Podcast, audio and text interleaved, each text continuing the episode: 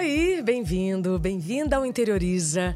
Que bom saber que agora você vai dedicar alguns minutos do seu dia para se aprofundar em um assunto que já passou do tempo, né, da gente compreender.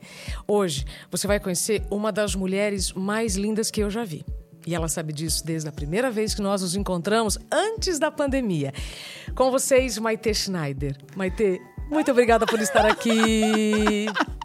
Obrigada! Não, a gente tem isso, né? Desses nossos encontros em momentos que a gente não. A gente, quando se encontra, fica. O que será que vem pela frente? Porque vai acontecer uma grande revolução é? desses momentos. Prazer estar aqui. Obrigada de novo pelo convite, né? Tanta a, coisa passou. A Maitê é, é amor à primeira vista sabe? É uma sintonia finíssima de almas e propósito. E o mais interessante é que a Maitê nasceu Alexandre. E a história do Alexandre até Maitê, ela é cheia de altos e baixos, ela é cheia de lágrimas, ela é cheia de dores, ela é cheia de, de, de inseguranças. Mas hoje Maitê está aqui, linda, plena, Posso falar a idade? Pode. Hoje. 51 anos, senhoras Para uma mulher trans é troféu a idade, né? Porque não é dado para todas as pessoas trans isso que seria um grande presente na maioria das pessoas, que é poder envelhecer, né? Para as pessoas trans é, é, realmente algo ainda muito fora da curva, né? A taxa de, de, de, vida de pessoas trans é 35 anos, se for branca, se for negra é 29, né? Então, comemorar por causa de morte, de assassinato, né? O Brasil continua pelo 14º ano sendo o país que mais mata pessoas trans, né, do mundo. Então, ser uma mulher trans de 51 anos, eu digo que não só por ser um presente, mas por ser uma questão de, de sobrevivência neste mundo que a gente ainda vive, que a gente está tentando melhorar um pouquinho, sim. né, amiga? Então, pode sim. falar assim. É. 51, até porque 51 é uma boa ideia, dizem aí, né? Excelente Eu falava, ideia. gente, se juntar com 120, eu nem vou dizer quanto que dá, mas daí soma em casa 51. O que que dá 120? Que também soma e fica um número que eu gosto bastante. Faz a conta aí pra gente, Faz a conta. por favor. 120 mais 51. Não, 120 menos 51, ah, que é o outro número que eu gosto também. Entendi. Então hoje eu tô na idade certa, de 51 mais esse número que eu adoro. Maite Schneider, ela é. Eu tenho que ler aqui no. no eu tenho que ler, porque são. são muitas nomeações, né? LinkedIn Top Voice, embaixadora da Rede Mulher Empreendedora, é TEDx Speaker e cofundadora da Transempregos. Somos diversidade e integra diversidade. A Transempregos, Maite, é, inclui as pessoas trans no mercado de trabalho. Isso, é isso? É uma ponte que inclui pessoas trans, que existe há 10 anos, completa 10 anos agora em outubro deste ano, de 2023, e que inclui pessoas trans, que faz a ponte entre currículos de pessoas trans, junto com empresas que estão se abrindo e verdadeiramente querem os melhores talentos perto. Né? A gente está com quase aí chegando a 26 mil currículos no Brasil inteiro. É um trabalho totalmente gratuito que a gente faz. E desses quase 25, 26 mil currículos, quase 40% tem graduação, mestrado ou doutorado. E é por isso que a Transemprego acho que é uma das maiores frentes que a gente tem para lutar contra a maior fake news de todos os tempos, que se chama meritocracia, né? Porque se as empresas verdadeiramente acreditassem e praticassem a meritocracia, pelo menos esses 40% de pessoas trans que têm graduação, mestrado e doutorado não precisariam dar transemprego para estar tá fazendo essa ponte, né? Elas estariam contratadas porque elas são cheias de soft skills, hard skills, né? Cheias de habilidades tanto subjetivas quanto acadêmicas, mas não conseguem emprego só porque são trans, né? A gente tem pessoas com três pós-docs e que não conseguem né? Então eu falo, gente, está acontecendo alguma coisa errada nessa tal meritocracia. Então a Transemprego faz essa ponte, porque muitas empresas não sabem que existem pessoas trans competentes, com várias competências várias. Elas acham que por ser trans você já não tem competência nenhuma por uma condição sine qua non. Então a gente tira esses mitos, né? esses tais vieses inconscientes que as empresas chamam, para a gente fazer esse link também. E a gente também faz essas pessoas trans que têm, são muito desacreditadas do sistema corporativo, muitas vezes por conta de traumas, de de recusas, de telefone que vai ligar e não liga, mesmo às vezes sendo a melhor para determinada vaga devido às competências que essa pessoa tem.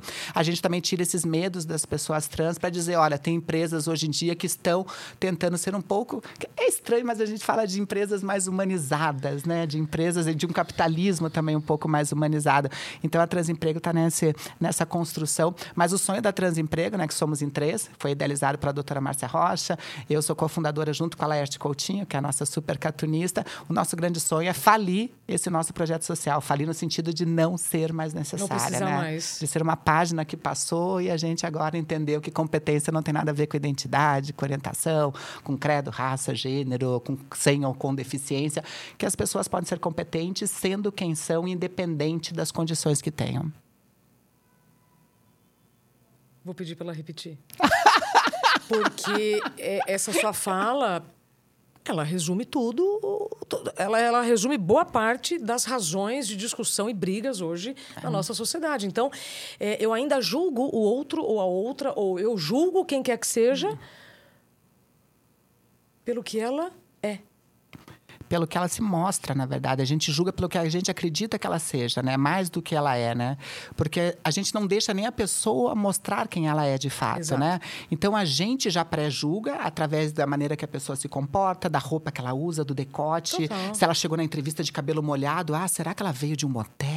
Então não deve ser uma pessoa. Ah, ela usa batom vermelho. Olha o decote dessa pessoa, ela não condiz com a cultura organizacional que nós temos aqui na empresa. Então, esse pré-julgamento que é anterior, que são esses vieses inconscientes, que são muito, muitos, né? São múltiplos, né? A gente detectou aí mais de 120, né? A gente já tem hum. mapeado é, caracteres de vieses inconscientes, que são essas, esses pontos que a gente tem, que a gente usa... O, o nosso cérebro é dividido em duas partes, né, Isa? Um e dois. Um é esse rápido, que nos defende de muita coisa. é esse que não usa, que está atrás, o primitivo. Isso. E que é ótimo, porque, tipo, fogo, corra. Uhum. Né? Assalto, reaja desse... Sim. A gente tem essas coisas que é ótimo. Mas o dois, sabe? Que é onde a gente tem realmente um pouco maior, que é esse frontal, a gente começa a ter mais trabalho, mas a gente pouco acessa ele justamente pela conta de recursos que vai. Então a gente fica vivendo muito nesse um. E quando a gente vai fazer seleção e recrutamento nas empresas, as pessoas, por conta de. É muita gente, tem empresas com índice altíssimo de turnover, é muita vaga aberta. É. Então a pessoa, ah, não tenho tempo. E nesse não tem tempo, delega a primeira parte hoje em dia para inteligências artificiais. Né? É. Então a primeira parte não é nem, mais nem feita para humano. E as inteligências artificiais, a gente sabe que já estão cheias de algoritmos, porque quem fez as inteligências artificiais nós que estamos longe deste lugar de perfeição, né? Isso. Então, é, acho que o primeiro lugar é antes mesmo da pessoa mostrar quem é. Uhum. É desse monte de viés que a gente tem que já barra essa entrada, né? Tipo, ah, pessoas trans são pessoas sem competências. Todas vivem da prostituição. Todas essas pessoas trans não têm qualificações. São pessoas agressivas. Então, essas mitologias, esses estereótipos que existem relacionados às pessoas trans, é o primeiro lugar que a Transemprego tem que quebrar, dizendo: espera né? Quando você generaliza, você tira o poder da pessoa trazer sua identidade, né? da pessoa mostrar a sua peculiaridade, que é o grande chamariz que a gente deseja quando você contrata alguém. Né? Você quer uma pessoa que agregue na tua equipe para, nesse somatório de micros, trazer o resultado no macro Exato. que você deseja. E é isso que você tira, porque você quer homogeneizar, você quer da mesma faculdade, que tenha jogado golfe, que pratique os mesmos gostos que você tem. Eu falava, gente. Como é que vai inovar? Como é que você inova, né? O, o próprio, né? A gente tem lá um super conhecido aí, né? O nosso super bambambam bam, bam lá é de Steve Jobs, né? Algumas pessoas devem conhecer o tio Steve, né? Ele tem algumas frases que eu gosto. Ele tinha uma frase que ele fala mais ou menos isso. Ele falava assim, olha, eu contrato pessoa. Ele falava da inteligência, mas eu já vou usar para diversidade, puxando claro. um pouquinho para o nosso lado. Ele falava assim, olha, eu contrato pessoas inteligentes para que pessoas inteligentes me digam o que eu tenho que fazer, não o contrário. Porque se eu dissesse para essas pessoas o que ela tem que fazer, eu nem gastava dinheiro contratando. Diversidade é a mesma coisa. Perfeito. Contrate diversidade, mas não ingesse a diversidade. O que é essa diversidade que já existe na tua empresa, no local onde você está, tem a dizer para você, sabe, Isa? Então, eu acho que o mais bonito da diversidade é ela ser diversa, não é ser homogênea, não é você colocar essa diversidade naquele lugar de, ah, tá todo mundo igual. Se somos diferentes, a diversidade é a nossa maior igualdade enquanto diversidade, por que homogeneizar? Sim. Por que tanto medo Engessar. da diversidade se somos todos nós, né? Então, acho que o trabalho da Transemprego vem um pouco nisso, sabe, Isa? Ai, Maite Schneider, você fala aqui, né? É, esse livro, aliás, gente, é leitura obrigatória, tá? O conteúdo aqui é de utilidade pública. Diversidade, equidade e inclusão tornar simples o que parece complexo. Você é coautora desse livro? Sou coautora, o livro é do Ricardo Mota, sou coautora junto à Carolina Ignara, maravilhosa, da Sandra Gioff, da Georgette Lemos. E é um beabá básico para saber que tipo comece a fazer. Falar de diversidade, falar de gente. Eu falo que meu trabalho hoje em dia nas empresas é ensinar a gente a não ter medo de gente. Deixa eu falo, eu gente, é uma isso. Coisa. É, hoje em dia, por exemplo, a segurança psicológica ajuda adulto a ser adulto. É isso. Ok, então seguimos. Olha só o que, que, eu abro aqui o livro e eu pego aqui uma frase é, sobre os vieses inconscientes. Eu queria falar um pouquinho disso. Vieses inconscientes são uma preferência subjetiva de ser a favor ou contra alguma coisa, mesmo sem ter dados suficientes para análise. É isso. Julgo, aliás, aí depois tem um desenho aqui, né? É, reajo simplifico, julgo e opino. E isso opino. é bom, isso é ruim, isso não serve, isso serve. Isso se encaixa é um ou não viés, se encaixa? Isso é um viés. Isso é um viés. É um viés que já molda você pelo que você vê sem você se aprofundar realmente, né? E tem coisas que você vai muito... Quando você vai ver, por exemplo, dentro da tua empresa, ah, como é que vou... a pessoa diz, olha, dentro de determinada vaga, você supõe, vamos dar um exemplo bem simples, precisa saber Excel. Hum. Como é que você sabe se a pessoa sabe? Você faz um teste uhum. para saber se ela sabe. Você aplica do, um, dois, três testes para saber se realmente a pessoa sabe de planilha, uhum. se ela entende realmente do Excel que você está contratando. Quando tem uma série de outras questões, principalmente soft skills, eu quero saber se essa pessoa tem uma inteligência emocional, se essa pessoa. Sabe como é que ela lida em crise, de... por exemplo, é. numa crise, como é que ela é mais criativa, como é que ela lida em trabalho em equipe, se é uma pessoa que flui melhor dessa maneira. Você não faz teste. Seriam as perguntas que a gente faz quando a gente vai fazer entrevista. Mas a gente ainda está perguntando nas entrevistas o que você quer ser daqui a cinco anos, onde você quer estar. A gente ainda está com perguntas tão clichês de uma época que não tinha que passado não pandemia, mais. de que o mundo era, era. A gente falava ainda no mundo VUCA, né? Que hoje em dia a gente já fala de bunny. Eu falei, gente, já tá, explode o mundo é. e a gente fazendo as mesmas perguntas. Então, o ser humano evoluiu, mas as perguntas dentro desse universo ainda continuam a mesma e categorizando as pessoas. Então, esses vieses acabam criando determinismos e acabam nos afastando desses talentos que a gente deseja. É por isso que as empresas hoje em dia, e a nova geração tem muito a ver com isso, né? Porque hoje em dia, não adianta você falar para a nova geração, hoje em dia, tipo, olha, a gente tem planos de carreira, daqui a 10 anos você vai estar tá aí numa média gestão, alcançando uma alta gestão, ele não quer saber. Se hoje em dia uma pessoa jovem não encontra o propósito dele vinculado no propósito da empresa, ele não fica mais de dois anos dentro dessa empresa. Então elas estão fazendo essas empresas hoje em dia ter que rebolar mesmo, uhum. mudando as formas que atraem, mudando a maneira que encaram realmente, inclusive o propósito da empresa. Né? Esses dias eu li uma. Você já escutou uma escritora chamada Janira Silva? Uhum. Maravilhosa. Ela tem uma frase que não é de empresa, mas eu já. Sabe que eu pego tudo Apropriou. aqui, né? Já me apro... Escorpiana, né, amiga? Escorpiana, a gente já se apropria de tudo. Tem uma frase dela que ela fala assim, né? Nessa vida, a gente, né, pessoas, uhum. a gente acha que a gente é o que a gente junta, né? O dinheiro que a gente junta, os amores que a gente junta, as roupas, as viagens, os trabalhos que a gente junta, mas a Djanira nos diz que a gente é justamente o contrário. A gente é o que a gente espalha nessa Perfeito. vida. Empresas inteligentes não são bons produtos e serviços. Aliás, eu acho que uma empresa só deveria existir se tivesse bom produto ou serviço. Se não tivesse, está fazendo o quê? Qual que está existindo se não tem bom produto ou serviço? Para mim, empresa é o que ela deixa. O que ela está deixando na construção deste mundo melhor, uhum. enquanto sociedade, uhum. enquanto humanidade, enquanto grupo mesmo que ela tem de atuação? Então, dentro disso aqui, sabe, de, de, do que as empresas estão deixando, acho que, é, que essa nova geração está trazendo este peso de tipo, olha, ou vocês realmente fazem o tal walk the talk que a gente fala tanto, né? De você, ó, você está dizendo que você é uma empresa diversa, mas e a prática Na disso? prática. Só vejo em algumas ações, em datas comemorativas. E fora isso, o que, que você está fazendo em sustentabilidade? Uhum. Né? No tal ISD, ou é. ASD, né, é. do, governamental, social e governança. O que você está fazendo dentro disso tudo? Maite Schneider, quando você fala das empresas entre a teoria e a prática, é, outro dia eu fui chamada para encerrar um comitê de diversidade.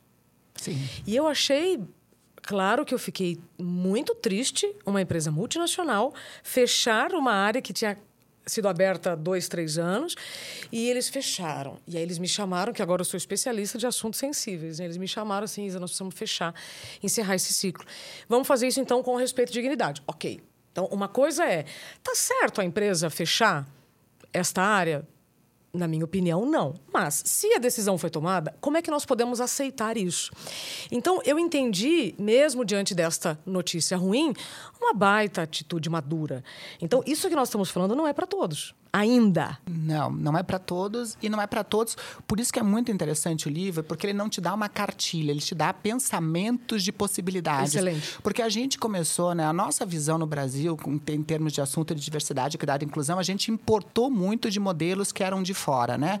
Então eram empresas que já praticavam diversidade e inclusão fora do país, né, fora do Brasil, que dentro desse, daqui trouxeram para suas filiais aqui, tipo, uhum. olha, funciona para o negócio, isso. a gente tem que expandir. Só que a gente já tem um Brasil gigantesco, né? Um Brasil de tamanho abissal, de diferenças culturais, de diversidade populacional e cultural gigante dentro do nosso país. E a gente simplesmente importou aquele modelo e colocou esse modelo para executar para todo o Brasil. E às vezes é uma empresa no Brasil, a gente trabalha, por exemplo, lá a gente trabalha com multinacionais de mais de 100 mil pessoas e que tem polos em todo lugar claro. do Brasil. Como você coloca uma única política de diversidade e inclusão, que na maioria das vezes veio já já veio importada, né, Sim. que já não é nossa aqui, e você espalha tentando capilarizar para o Brasil inteiro. Então não funciona. Então quando eu vejo algumas pessoas falando, ah. oh, a gente vai ah. começar aqui e a primeira coisa que a gente vai fazer são grupos de afinidade, a gente quer já criar quatro grupos de afinidade. Eu pergunto, mas por, eu, a primeira pergunta que eu faço é: por quê? Não, porque o quê? Por que, que você quer grupo de afinidade? Não, porque todas as empresas fazem. Falei, e você é todas as empresas? Quem é você? Vamos entender a tua cultura organizacional primeiro? Você precisa ter então vamos entender, não estou dizendo que você não vai não precisa fazer, mas por que você quer fazer? Exato. Não é porque todo mundo faz. É, exato. Né? Agora, nesse movimento, o papel da liderança é muito importante. É importante, é importante, eu diria que, tipo, é ele que ajuda muito, logicamente, esse projeto de casamento. Não só pelo exemplo, tá. porque quando você tem um CEO, quando você tem uma alta liderança que realmente veste essa camisa, tá. que não acha que é mimimi nem frescura e nem está fazendo para o tal diversity washing, né? Que é essa lavagem que ele faz uhum. só para mostrar aquela coisa que a gente faz para inglês ver, que nem a gente diz no ditado, é muito mais fácil, porque aí você vai ter budget, porque são ações que requerem um budget, requerem orçamento, vai ter o um engajamento, tipo, se o líder está fazendo, tem a questão do exemplo, e aí é um exemplo positivo de viés inconsciente, que é aquele efeito meio tipo, olha, o líder está fazendo, é que o líder sabe. Então, se o líder faz. Então. Quando ele vai numa reunião, o líder, por exemplo, a gente quer engajar uma equipe, a gente bota o CEO lá, o vice-presidente, é muito engraçado, porque, tipo, a pessoa está sem anotar nada. Chega o vice-CEO e começa a fazer anotação, todo mundo falou, ele está anotando deve ser importante que ela está dizendo. Eles começam a pegar a canetinha e anotar. Porque o líder está anotando. É. é um modelo, é o template disso tudo, né? Então, é muito mais fácil. Mas não é desanimador, porque eu já conheço, já trabalhei com empresas, e empresas grandes mesmo, com mais de 80 mil colaboradores, que começou numa portinha com três pessoas é, de responsabilidade social. Legal. Então, uma portinha lá no canto, que só tinha três pessoas de responsabilidade social, um grupo totalmente esquecido, e começou primeiro mapeando quem são as pessoas aliadas, quem são as pessoas que estão do nosso lado. A alta gestão não está achando importante nem a média gestão. Vamos mapear quem está perto? Vamos começar a aumentar aumentar isso. E começou aquele efeitozinho, aquela bola Perfeito. de neve que vai crescendo. Então, é mais difícil começar assim? É, mas também é possível. Perfeito. Então, a gente também... Porque senão você... Ah, eu não tenho alta liderança, então também não vou começar. Dá para começar. É mais difícil? É. Eu, escorpiana, gosto de coisa difícil. Então a gente dá um jeitinho, sabe? Você entra numa fresta, já começa a fazer um rombo, onde passava um, já começa a passar dois. Perfeito. Então, assim, a gente Perfeito. vai indo, sabe? Maite, você sabe qual é a minha opinião, e eu vou dizer aqui mais uma vez. É impressionante nós termos é, assuntos vinculando viagens à Lua ou a outros planetas e ainda estarmos discutindo a necessidade do respeito pela pessoa ser o que ela é. é. Então, para mim, é, soa muito estranho, a gente perde muita energia, muito tempo ainda, uhum. mas eu preciso. É, é, o que, o que, que muda na minha vida se a pessoa é trans ou não? Nada que, que muda na sua vida esse julgamento que você tem diante das pessoas serem como são? Eu me lembro quando a gente se conheceu, é, nós fomos participar de uma mesma palestra numa faculdade.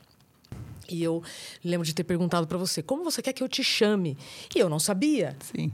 Né? Então, Sim. você é uma mulher trans, mas será que eu ainda preciso falar mulher trans? Você é uma mulher. Eu não sei o que, que... Eu uso ainda, quando eu vou palestrar para outros lugares, eu uso. Eu, às vezes eu uso no começo, né? Às vezes para dizer, tipo, olha, eu vim deste lugar, eu acho importante vocês saberem as ah. referências que eu trago. Às vezes eu não uso, e eu acho que é importante, porque eu não acho importante, mas conforme as perguntas vão é. indo, eu uso no final e a pessoa, nossa, mas eu fiquei a palestra. Porque se eu uso no começo, às vezes a pessoa já fica com aquele pé Exato, atrás. Resiste. Às vezes eu uso no final e a pessoa falou, nossa, agora que já estou aqui na mão, ela me entrega essa coisa, agora o que, que eu faço com isso? é então depende do momento que eu use, entende? E às vezes eu não uso em momento nenhum. Eu acho que depende do momento que é usado, entende, Isa? Então, então, mas eu acho, eu não tenho nada contra. Eu falo, né, que, por exemplo, que nem você falou, eu, eu, eu, eu fui construída, eu nasci, fui parida como Alexandre, eu me construí Maitê. E hoje em dia eu penso que não sou mais nem Maitê, porque até a Maitê que eu construí, né, que foi com 16 anos de idade, eu tô com 51, como você falou, até a Maitê, que foi de uma época que não tinha internet, de um outro tempo, foi uma Maitê baseada no que eu entendia das mulheres autoridades que me cercavam naquele momento. Da minha mãe, da minha avó, das mulheres daquele tempo. Que hoje em dia é um outro lugar que eu penso da mulher, uhum. da posição da mulher, porque eu conheci outras mulheres, eu conheci outras potências, eu vivi com outras possibilidades, claro. eu li muito mais coisa, eu me permeei, sabe, é, Isa, de várias outras coisas. Então, hoje em dia, eu falo que não é mais nem a Maitê, porque até a Maitê era construída sobre um monte de coisinhas é. que eram fechadas dentro daquele universo que ela vivia. Hoje eu falo, eu nasci Alexandre, me construí Maitê e hoje eu não sei. Eu não sei o que está vindo aí, entende? Porque é um ser humano que toda hora eu descubro coisas dentro de mim que eu explodo para fora, tem outras coisas que eu incorporo. Claro. Eu sou esse eterno ser, sabe? Aquela coisa bem Raul Seixas da metamorfose ambulante. É, isso, é maravilhoso é você isso, dizer né? isso. Quantas pessoas estão nos acompanhando e que estão presas em versões que não existem mais, não que é o que eu mais. chamo de atualização é. de identidade. É Será que você está vivendo uma agenda de hoje com as características que você tinha ontem? Ah, tá. Então, com os sonhos, expectativas que você tinha naquele tempo, né, Isa? Daí você começa a ficar frustrado e muitas vezes gastando uma energia para realizar algo que não é mais teu. E quando você realiza, e quanta gente realiza isso, né, que chega lá e fala: "Gente, eu batalhei tanto mais do que qualquer outra pessoa para conseguir isso que eu desejava tanto". E quando você chega lá, você deve ter passado por isso. Você chega lá e você fala: "Não é nada disso". E não é porque, não é porque aquilo não tem importância, é porque você não é mais aquela, mas você insistiu tanto numa coisa e a vida durante durante muito tempo foi te dando vários sinais. Para, não é por aí. Segue outro caminho, acrescenta outra coisa. Ela vai te dando esses sinais, entende? Ela vai dizendo. A gente também é tinhosa, né? A gente, enquanto ser humano, a gente vai dizendo não, porque se eu insistir, eu vou, eu vou, eu vou. E às vezes não. Às vezes largar, meu pai falava isso. Às vezes você tem que tirar certos pesos. A gente é tipo um balão que você tira peso se você quiser ganhar altura. Pessoas mais leves vão mais longe, meu pai dizia. Ela falou, libera esses pesos pesos. Eu ficava assim, minha avó, quando faleceu, eu queria ficar com várias coisas da casa dela. Hum. Né? Então, eu queria ficar com, ah, esse sofá eu quero levar, porque esse sofá eu estava com a avó. Quero levar esse quadro. Mas não tinha espaço. Quando eu vim para São Paulo, minha casa era muito pequena. Tá. Meu pai falou isso: fotografa. Tira uma foto. E tudo que você viveu, onde você dormiu, está aqui. E meu pai me disse, Maite, você é o tipo de pessoa que no pé você não tem raiz, no pé você tem asas, as tuas raízes estão no teu coração, não esqueça disso. Você nunca vai deixar de chegar onde você quiser, pelas, então não deixe as raízes te prenderem. Mantém elas num lugar que não te impeça de voar, se esse é teu desejo. E foi tão incrível isso, sabe? Porque você se apega durante o tempo em coisas, em sonhos que já não são mais ou que já se transmutaram, Exato. mas você não se transmutou. Nossos sonhos mudam a toda hora. Exato. E a gente tem que se permitir mudar junto com Sim. eles, porque esses, não esses sonhos podem se transformar em pesadelos, Sim. entende? E o legal do sonho é quando ele tem essa vida, essa vivacidade, ele te mantém dentro daquele propósito que faz o olho brilhar, é. sabe? Que faz o que, que te move, é. o que, que faz você acordar, Sim. sabe? O que, que faz esse desejo? Então, eu acho que dentro disso tudo, sabe? Eu acho que as pessoas têm muito medo né? A gente vive, porque a gente vive um lugar de insegurança, de insegurança não só física, de insegurança social. social, de insegurança do dia seguinte, sabe? De não saber como é que vai ser, de relacionamentos instáveis. A gente vive essa turbulência uhum. e viver um pouco isso, né? Mas a gente que está no Brasil parece que é um pouco mais uhum. isso tudo por conta de uma série de sistemas políticos, econômicos, enfim, que, que dificultam uma série de caminhares. Então, lógico que é difícil sair dessa tal zona de conforto, né? Então, o que eu mais vejo é a gente vivendo na mornice. Sim. Gente que não tá nem quente nem fria. É. Gente que fala, tá ruim. Não, ruim não tá. tá bom, bom também não tá. É, é isso, sabe? Isa? Já que você tocou nesse assunto, pra gente mudar de pauta, é, outro dia eu tive o privilégio de celebrar um casamento uhum. é, de um casal formado por dois homens. E o momento em que eles choraram e todos os convidados né, que eu conseguia ver ali é, choravam foi quando eu mencionei um trecho em que um deles me disse que quando apresentou o namorado para o pai e os pais aceitaram né, a, a decisão deles de casar, ele disse que chorou muito. Só isso. Uhum. Chorou muito e que foi embora chorando. E aí eu fiz uma análise para né, fazer ali na, no evento, e é isso que eu quero passar para você. Por que, que todo mundo chorou quando eu disse isso? Porque o choro deste noivo, quando foi apresentar o namorado para o pai, era de poder ser quem ele é. Né? É, claro que deve ter havido medo, insegurança em, em comunicar essa decisão, mas a hora que ele pôde, então, ele entrou na casa dos pais com medo e saiu da casa dos pais seguro né, da decisão dele. E, ele, e aí eu falei assim: sabe por que você chorou muito, Fábio? Porque você pôde ser naquele momento quem você sempre foi. Então, quem está nos acompanhando, Maite, e quer tomar uma atitude para ser de fato quem é, sem medo de retaliações, sem medo do preconceito, porque isso vai existir, infelizmente. O que, que você sugere? Porque na sua época, eu me lembro quando nós falamos outra vez, você falou muito da Roberta Close. Né? Era uma referência que é, você tinha, mas a partir de revista Sim. e poucas informações, pouquíssimas informações, senhoras e senhores, numa época que nem celular tinha, muito menos nada, internet, nada. Google e tal. Então, hoje, para quem está nos acompanhando, tem um monte de informação. Mas eu sei que tem palavras aí no seu coração que podem transformar quem está nos assistindo.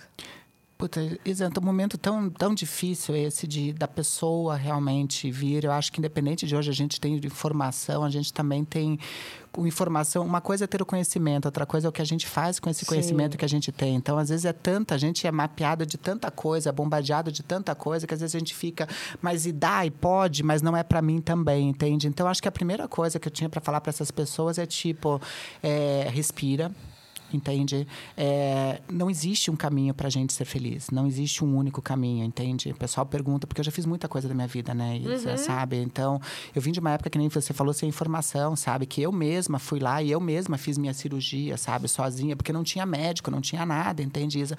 Era querer me encontrar e não poder. Era querer, era querer virar do avesso e não me encontrar. Diferente de hoje, que por mais que seja demorado, tem um aporte. Então, eu falo para as pessoas que não existe um caminho para ser feliz. Existem vários caminhos, atalhos, para a gente chegar nisso que é felicidade que varia de pessoa para pessoa. Não Perfeito. existe também o que é ser feliz, o que é ser uma pessoa feliz. Isso é muito pessoal e varia de momentos da nossa vida.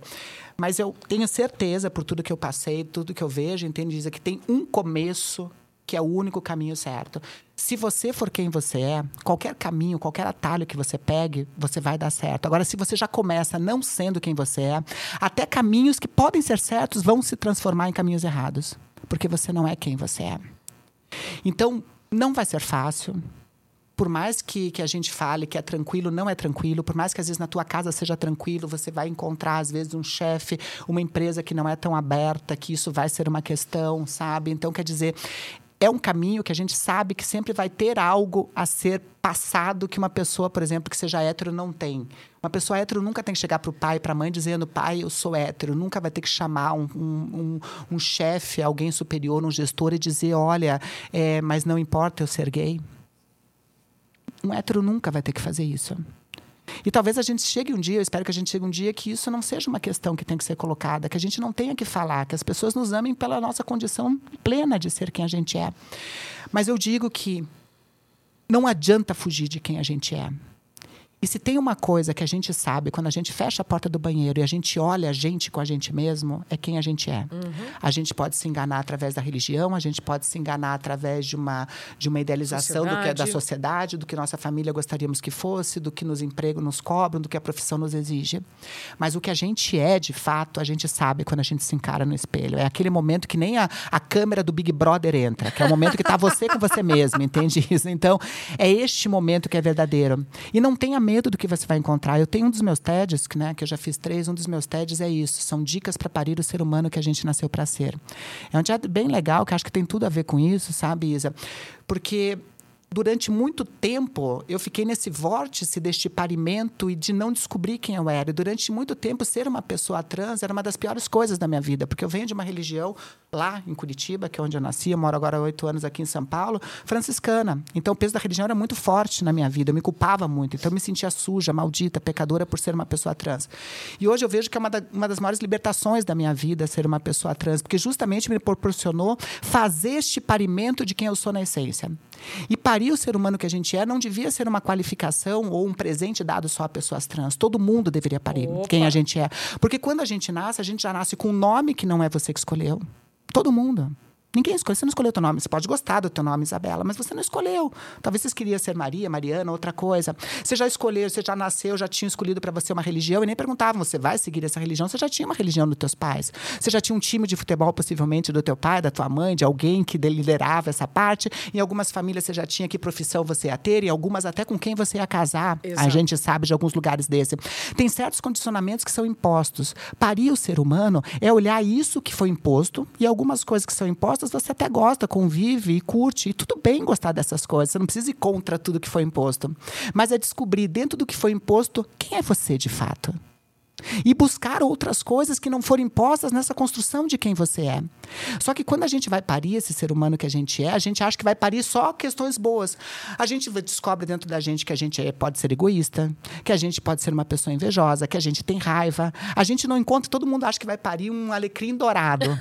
e não, né, Isa? A gente descobre que a gente tem uma série de coisas ditas não positivas claro. que a gente tem que trabalhar dentro da gente.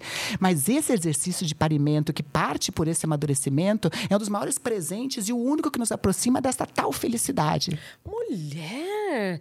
Eu não tinha me dado conta é, que eu me pari. É. Eu me pari, na verdade, faz uns seis meses. De verdade. Que eu é, pude reconhecer. Inclusive, foi quando eu passei a usar o Isa Camargo sabe? Sim. Não porque eu não gosto de Isabela, mas agora o Sim. Isa faz muito mais sentido. para esta pessoa que eu sou. É isso. E o parimento é isso. E não é fácil, é por isso que o parto, ele é rasgado, é sofrido, é por isso que a mãe chora, o filho grita. Porque não é tão tranquilo este parimento, porque este lugar da mornice que eu falei anteriormente é um lugar que te deixa meio, parece que você está dentro dos líquidos amnióticos da barriga da nossa mãe, né? Então você está ali dentro, está no quentinho, você está ali, a comida está sendo levada até você, então tem um lugar dessa zona de conforto. Parir é fazer esse revertério, é fazer esse vórtice, é fazer realmente a roda girar, é ver que uma hora você está em cima, mas saber que outra hora você vai estar embaixo. E o que, que você faz com isso? Não é se preocupar com o que a vida faz da gente, porque a vida vai fazer com a gente um tudo. Coisa, independente da nossa vontade. É o que você faz com o que a vida faz de você. Aí que está a sabedoria da vida, entende, minha amiga? É isso. Gente, eu sou apaixonada por essa mulher. Tem que me segurar, senão eu vou beijar ela. Maite. E aí o Thiago vai morrer de ciúme, né? Na primeira vez que nós gravamos, a gente Thiago. deu um selinho. Nossa! É, né? Maite. E, e, nessa. Não, eu, eu adorei esse conceito do se parir. Mas os relacionamentos hoje estão tão abertos, né? Não estão mais nem abertos, estão arregaçados, Tiago. Vamos lá, não, vamos modernizar. Esse... Aí, aí você já está propondo.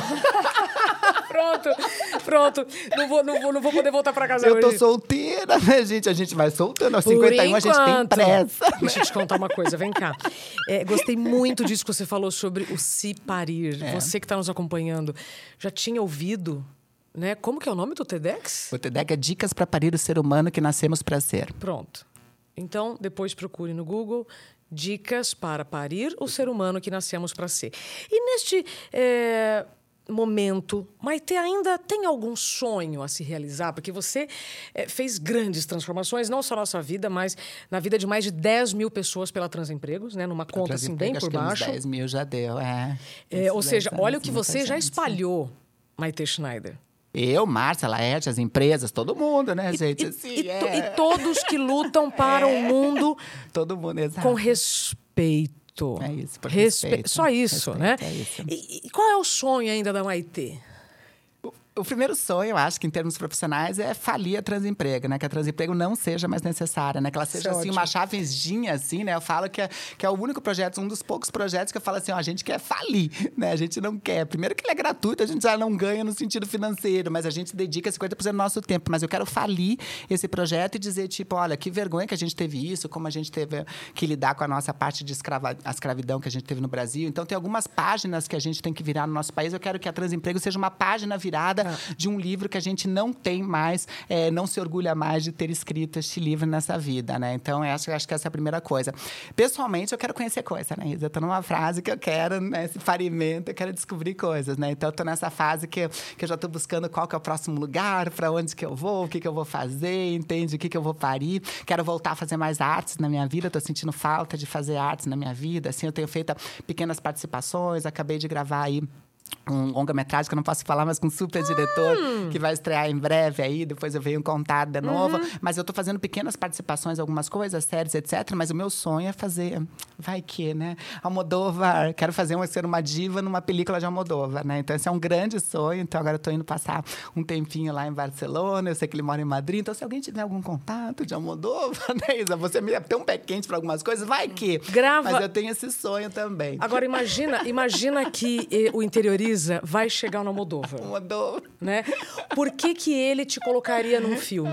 Conta para ele agora. Ai, Almodóvar, a gente tem tanto para trocar, meu amigo. Eu tenho certeza que a nossa energia, o meu santo já nem bate com o teu, ele soca, né? Então eu tenho certeza que a gente vai se dar super bem. Eu preciso de três horas que você me esteja junto comigo para a gente fazer aí dos teus Mulheres Enlouquecidas, da gente fazer. Olha, eu tenho uma ideia de um filme que a gente pode fazer. Imagina uma ensandecida brasileira saindo em busca de fazer um filme com a Almodóvar. Acho que tem muito a ver com você. Pode até ter Penélope Cruz, Antônio Bandeiras, né? Pode ter esse e pessoal Javier junto. Bardem. Ah. Javier Bardem pode estar junto também, fazendo uma participação mega especial num, num romance tórrido entre nós quatro, né? Então, por que vamos falar de poliamor, de poliafeto, Almodóvar, né? Das questões identitárias. Mas eu acho que a gente vai acrescentar muito. Eu acho que eu tenho muito a acrescentar, não só na maneira que você pensa, na maneira que você acredita a arte. Eu acho que a gente tem muito a trocar, potencializar e fazer essa mexida no mundo que eu sei que você gosta e eu também. Ai, gente, a gente tem muito para somar e compartilhar. Maite, que papo gostoso. Veja, né? Nós começamos falando sobre inclusão, sobre diversidade, passamos por respeito e aí viemos no nascimento de quem somos. Sim. E você aqui me abriu um sonho seu. Eu desejo muito sucesso no seu caminho. É. Eu tenho certeza que a sua viagem para Barcelona vai, vai trazer muitos, muitos frutos, né? Almodóvar frutos, árvores, vai não trazer perca. muita coisa. Não perca vai. a oportunidade de conhecer Ai, Maite Schneider. Recomendado, olha, já tá aí. Minha querida, este livro, para quem quer é, aprender um pouco mais uhum. sobre diversidade, equidade e inclusão, está à venda onde? Está na Amazon, para quem quer a parte digital, e também pode entrar no meu site, que é casadamaite.com, que lá comprando pelo meu site eu mando autografado para quem quer ter impresso, eu mando autografado daí. Mas se quiser comprar também, pode comprar na Amazon, também recebe em qualquer lugar do Brasil também. Sim, perfeito. Eu agradeço agradeço demais o seu tempo, a sua confiança em sempre é, compartilhar comigo Uma coisas delícia. tão extraordinárias e que eu sei que vão transformar vidas. Eva, que bom, sempre um prazer, minha amiga, Obrigada. estar junto com você nessa revolução por um mundo mais, mais humano só, que é Sim. o que a gente quer, né? Com um respeito. mundo com mais respeito, um mundo pra gente. Somos 8 bilhões de pessoas, 8 bilhões de diversidades e o grande ensinamento da vida é a gente poder, como é que a gente lida para que esteja bom para todo mundo e não somente para alguns, né? Como é que a gente faz para que todo mundo possa curtir um pouco este mundão? Né, minha amiga? É Perfeito. É muito obrigada, Maitê. Muito obrigada. obrigada a você pelo seu tempo e confiança. Deixe aqui seu comentário. Siga a Maite Schneider nas redes sociais, porque você tem muito para aprender com essa moça. Beijo. Até o próximo Interioriza. Beijo.